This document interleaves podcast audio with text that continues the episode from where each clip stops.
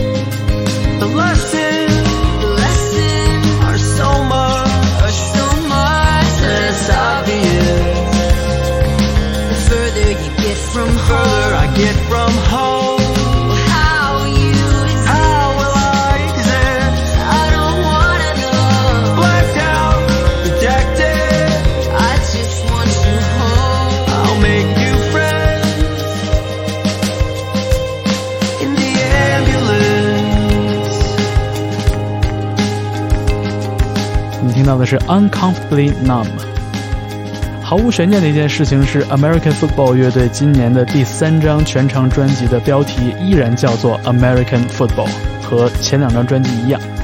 所以一般大家会用 LP one two three 来区分。大家收听的时候可以留意一下。我们本期 Music Only Weekly Podcast 的开头非常的温柔。下面听到的是一支来自芬兰的独立流行乐团 Cats on Fire。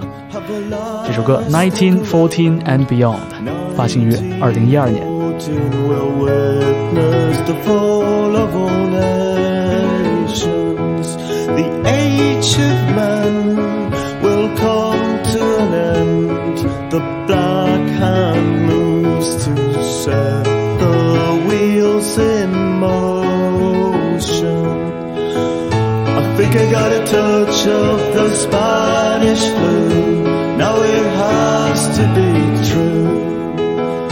And everywhere you look, there are victims of crime, and you cease in our time. And on the Black Tuesday, be thankful that you are one of the chosen few.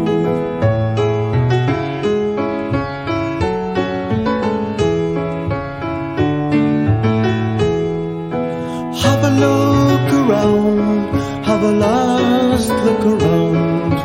1914 it began. The fall of all nations. The age of false kings will come to an end. This wicked system won't survive. This generation. Look at the powder keg that is just Look how England took its vow. When the hands of the doomsday clock reaches midnight, we will see the light. And on the last Tuesday, don't let the parting upset you, cause we will.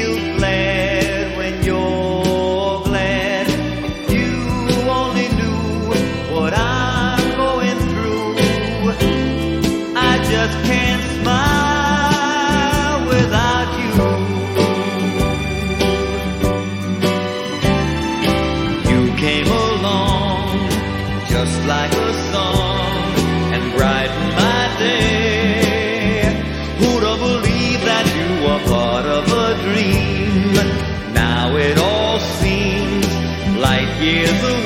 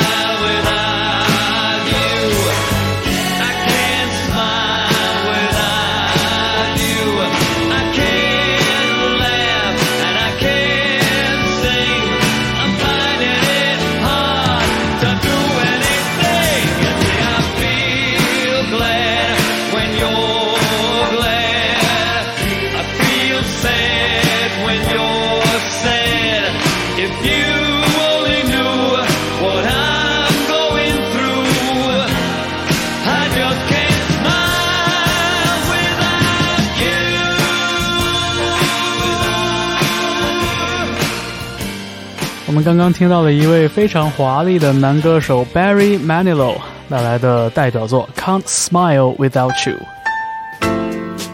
他不仅是各年龄段女士的最爱，也是很多男孩组合非常喜欢翻唱的这样的一位经典音乐人。那么接下来在 Music Only 继续为大家带来几位非常经典的男性音乐人的作品。首先是 Gene Russell。翻弹 Stevie Wonder 当年的一首魔成金曲《My Sherry Amore》，之后还有人见人爱的假叔 Jarvis Cocker，《Don't Let Him Waste Your Time》。两首歌曲之后，我们会进入本期 Music Only Weekly Podcast 的音乐人环节。我们采访到了英国的唱作人、前 Manson 乐队的灵魂人物 Paul Draper，他会和我们讲一讲他对 Manson 乐队的回忆以及自己的单飞生涯。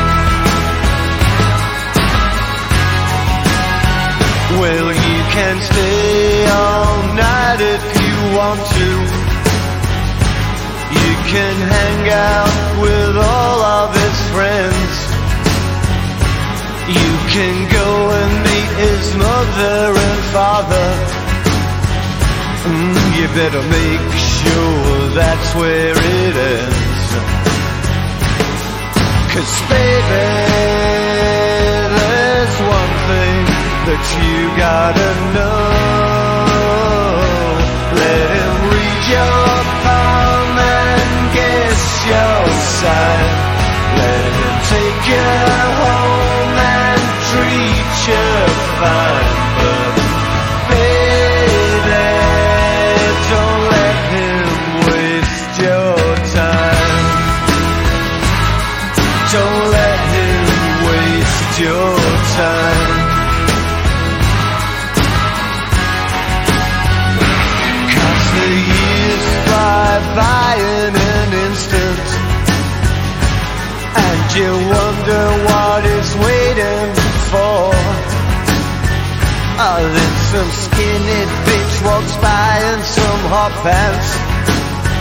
and he's a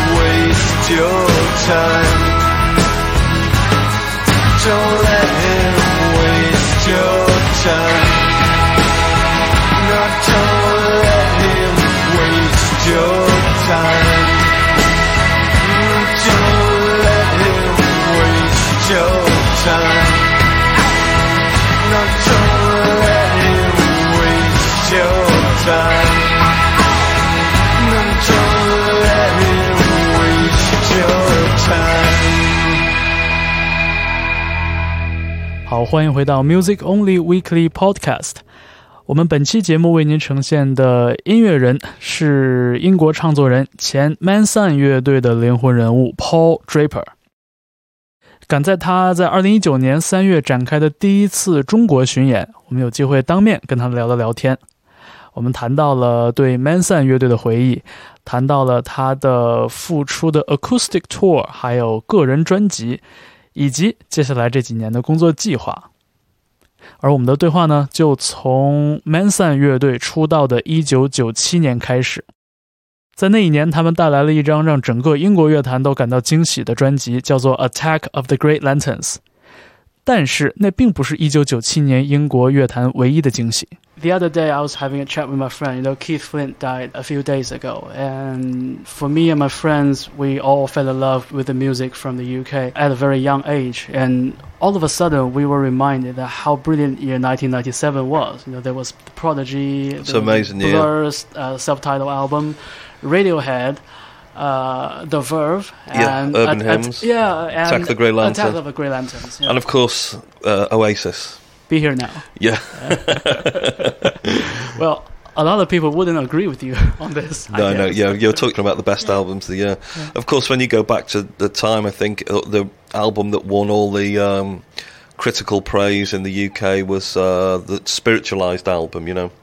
But I, Ladies yeah, I and remember yeah. Mm-hmm. Mansun being in all the end of year polls for the best albums and that. But yeah, wow, what a year for album, you know, for albums. Blur, there's the Blur album as well. The self-titled one. The, yeah, the, the, the self yellow cover. Yeah, with Yeah. with song two on it, and that was a probably the best years for British albums, Mm. you know, ever. I think, you know. Sometimes I would remember Mansun as a sort of an unfortunate band because if you think about the catchy melodies, you know, the clever ideas in songwriting and uh, the musicianship. When I learned to play guitar, I love the constant key changing in Mansun's songs, and as well as the progressive rock ideas, you know, infused throughout the whole album. You know, yeah, yeah. these stuff, that. you know, bands have done this after Mansun. Think about Muse. Yeah, been very, very successful, but Yeah. it, it wasn't the same level of success when it came to Mansun. So I don't know if you have some regrets or have some um, sad uh, memories about you know, the days in Mansun.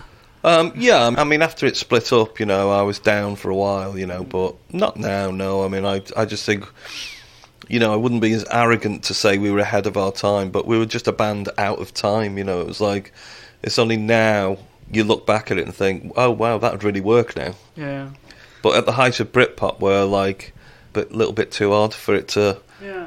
you know, to So translate. A little bit outsiders perspective. Yeah, and it stayed like Yeah. that, you know. But the people who loved Mansun really loved it, so we grew a big cult audience. So they have Mansun conventions in the UK, Mm. and in Japan they have Mansun meetups, you know. and then I think they're doing another Mansun convention in London, you know. oh, And you know, it's spread around the world, and you know, you have little pockets of fans everywhere, really, you know. And uh, when we're touring over America, you got fans there and fans in, in France, and du- you could go to Dublin, and you know, a few hundred people everywhere you go. There's a f- there's some Mansun fans, you know, yeah. which is, uh, but it's quite an underground appreciation, I think, of them albums. And uh, of course, there was, we did 14 EPs, so there was a lot of tracks yeah.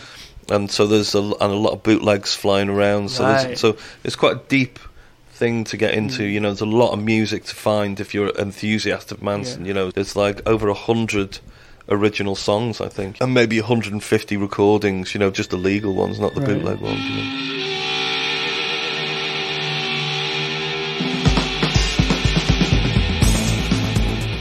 You Mansun 这支乐队，我们应该不需要讲太多了。熟悉 Britpop 英伦摇滚的朋友们，应该都不会错过他们的录音室作品。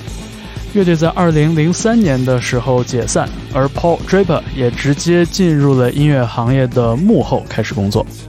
那么，直到2016年，他才真正带来了署名的个人作品。我们接下来听到的就是他的复出单曲，叫做《Feeling My Heart Run Slow》。可以听出，还是继承了 Manson 乐队当年的一贯的这种风格。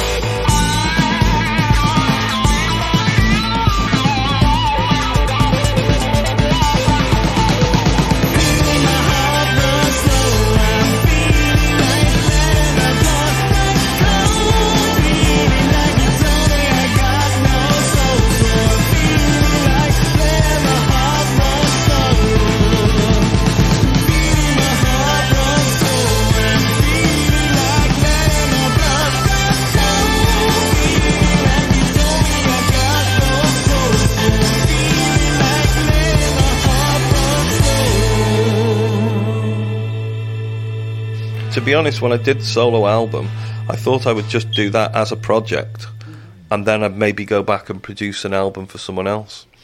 But it's actually developed into this whole live thing that we're doing now. And you're exactly right. You know, I don't feel like our acoustic shows are a cop out or you know we're not doing them on the cheap or anything like that um, because I wouldn't have Ben with me you know. It was uh, I'd keep I'd pocket all the money for myself but because I'm play, paying him well.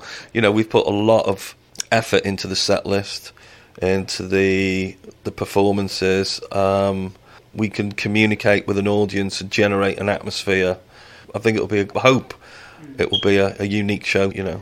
And then, but the thing is, I would hate to just come to China and just do that. I want to do is this, and then really come back with a full band and do a full rock show, and then that would satisfy me, you know. To so everyone's seen that as well of the full rock show, you know. There's like new shows, new expectations Yeah, from both sides. Exactly. Yeah, yeah. I think if we'd have come here and done the uh, the full band show first, if we'd have come back and done acoustic show, I don't think it'd work. But if we do it this way, people can see this and then take it up a level and, and you know for the rock shows. But I mean, you know, I think people really enjoy these acoustic shows. Um, you know, we've um, you know we've recorded some of the songs which will be you know releasing on a limited edition vinyl album um, from the shows. So you know. 你现在听到的是 Music Only Weekly Podcast。我们现在听到的这首歌曲《You and Only You》收录在2016年 The Anchoress 的专辑《Confessions of a Romance Novelist》之中。Paul 不仅为这张专辑担纲了制作，而且和 The Anchoress 背后的音乐人 Catherine Ann Davis 结下了深厚的友谊。在 Paul 的个人专辑《Spooky Actions》里边，也有他们二人联合创作的五首歌曲。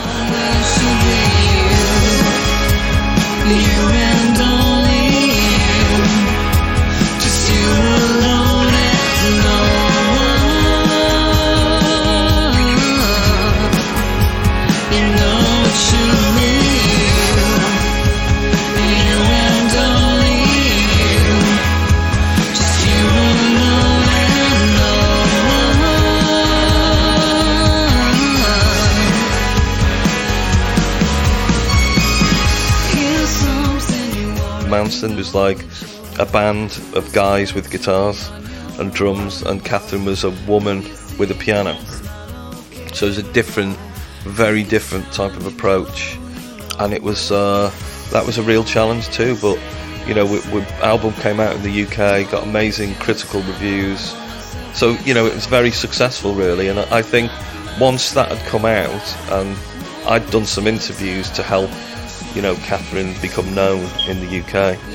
I think the pressure on me to do a solo album and because I had my own studio in London for a long time and I, I wrote and produced with other people. I also rented it out as a commercial studio, you know, so we had people like um, Frank Ocean came in for 10 days, you know, and all sorts of artists, you know, all signed artists, you know, very serious studio setup we have. But I think after doing the Anchoress record and the success of that in the UK, I mean that you know all the record companies just come knocking on my door then. So it was time to do my solo album which I'd sort of nearly abandoned doing you know but but I finally did it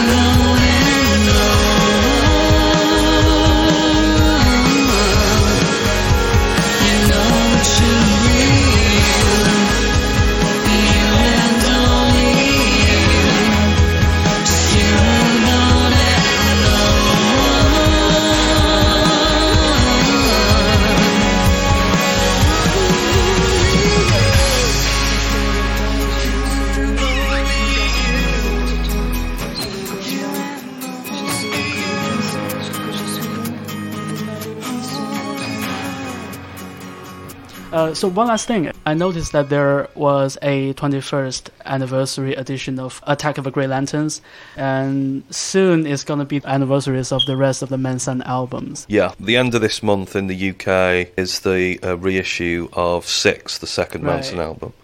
So we've, um, you know, the prices that they were going for on the internet were ridiculous, like 160 pound for the original vinyls. It's a collector's item. Yeah, collector's item. Yeah. So now we're gonna we're reissuing it properly on vinyl. You know, heavyweight vinyl, so you can buy that on a vinyl record. And we're also doing a um, like a four CD um, book set with a, a book where I've done a lot of writing, and the editor of a uh, the oldest musical monthly magazine in the UK called Record Collector Right. has written an essay about the album and its making. It's a really interesting package, you know. So, and then after that, we're going to finish up the unfinished fourth Mansun album. I'm going to finish the mixing off and Right. get that right, get my vocal performances right, finish it off, and then we're going to release that. Then we'll reissue Little Kix. I'm thinking of updating that as well, like a director's cut, like a producer's cut of that album. yeah. And then I think we're going to do a box set with a, a book, like a full book written about the band. And we have also f- filmed a concert in 1998, a full concert filmed by Grant Gee, who made the Radiohead film, Mm-hmm. um, Meeting People Was Easy. And so we're making a full concert movie. And we're going to premiere that in, um, you know, s- small cinemas in, in the UK, um, maybe Japan as well. You know, maybe here in China. You know, maybe if, if it's possible. Yeah, we were looking forward to that. Yeah. And- so we got a, we got a lot of work with this reissue program. You know, I see. all our EPs, our four track records that we released through the nineties, uh, were all on CD. So Mm-hmm. for Record Store Day, we're doing um, we're doing them on twelve inch vinyl. So Right. Reissues. reissue of the uh, yeah, I think it's the Legacy EP we're doing this time. So lots of EPs that we're doing. You know. 您正在收听的是 Music Only Weekly Podcast。我们本期为您呈现的音乐人访谈是英国的唱作人、前 Manson 乐队的灵魂人物 Paul Draper。这一部分，我们最后再为大家放送一首 Manson 乐队的歌曲，叫做《Keep Telling Myself》。这首歌收录在 Manson 乐队的第四张录音室专辑《Kleptomania》里边。对于 Paul 来说，这张专辑一直处在一个未完成状态。但是这首《Keep Telling Myself》虽然不算是 Manson 的热门金曲，却是 Paul 心中长久以来他最满意的一首创作。那我们听完这首歌，继续本期 Music Only Weekly Podcast。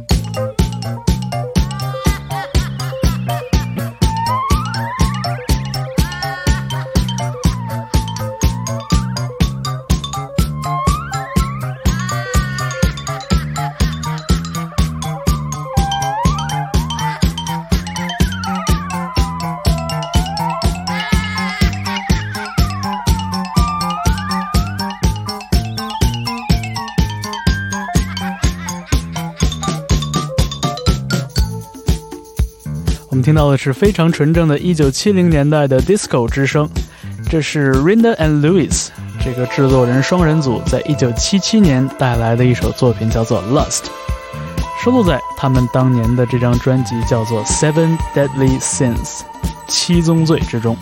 那么 Lust 就是七宗罪这张专辑中的第一罪，专辑的开篇曲。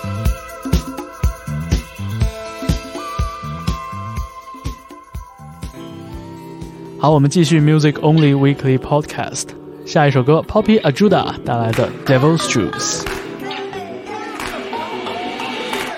They tell you that he is the only fruit, that orange is the only juice. Your passion might just induce a raging sexual monster loose. Desire is the devil's juice, and your essence is what's taught to you. Be careful.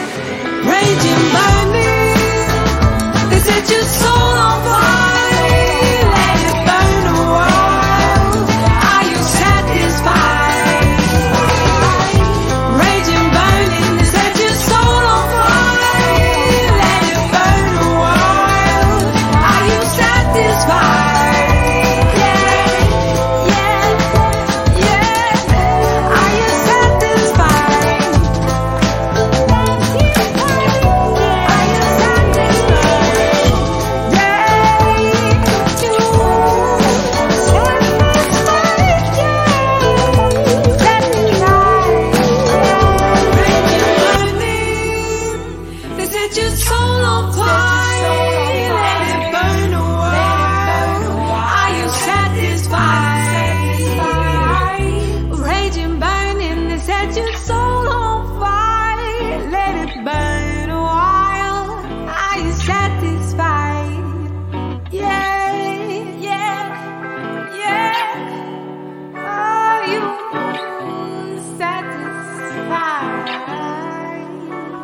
听到的是 Poppy Ajuda 带来的 Devil's Juice。这个 Devil's Juice 指的无疑就是酒精混上了能量饮料之后，这种能让人迅速失去理智的饮品了。那我想我们需要下面这样的一首作品来解解酒。坂本龙一的作品 Energy Flow，由 U John 带来的一个 remix 的版本。你现在听到的是 Music Only Weekly Podcast。这是一个由横跨京沪两地的音乐行业的从业人员集结而成的音乐分享组织。我们主打的功能叫做人工非智能，因为我们每个星期把自发推荐的音乐集结成歌单，并制作成播客节目，分享给更多的人。您可以在网易云音乐和虾米音乐上搜索 “Music Only”，查找我们的歌单。当然，也可以关注我们的微信公众号，就叫做 Music Only，连着写，中间没有空格。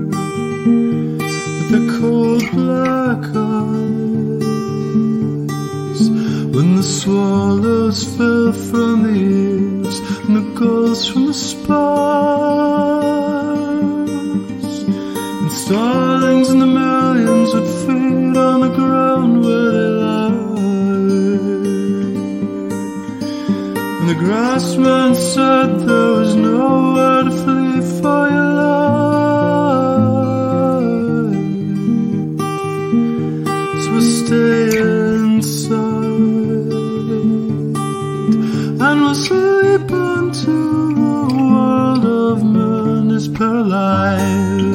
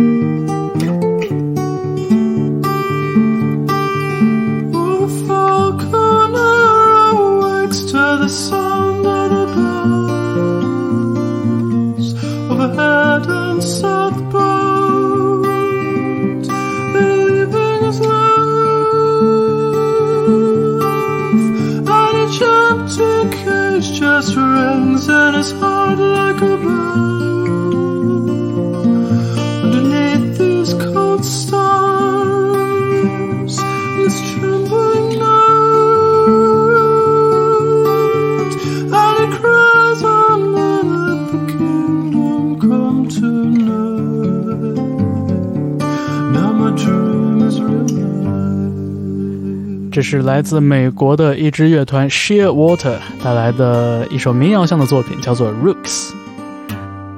那也标志着我们本期 Music Only Weekly Podcast 即将走进尾声了。我们最后再送给大家一首来自瑞典乐团 Star Horse 的新歌，叫做 Albatross。这支来自北欧的 Shoegaze 和 Dream Pop 乐团，在二月份的时候刚刚发行了一张全新的作品，叫做 You Said Forever。也感谢大家关注并收听本期 Music Only 的周播播客节目，也欢迎大家在网易云音乐上把 Music Only 电台推荐给更多身边喜欢音乐的好朋友。我是方舟，我们下周节目再见。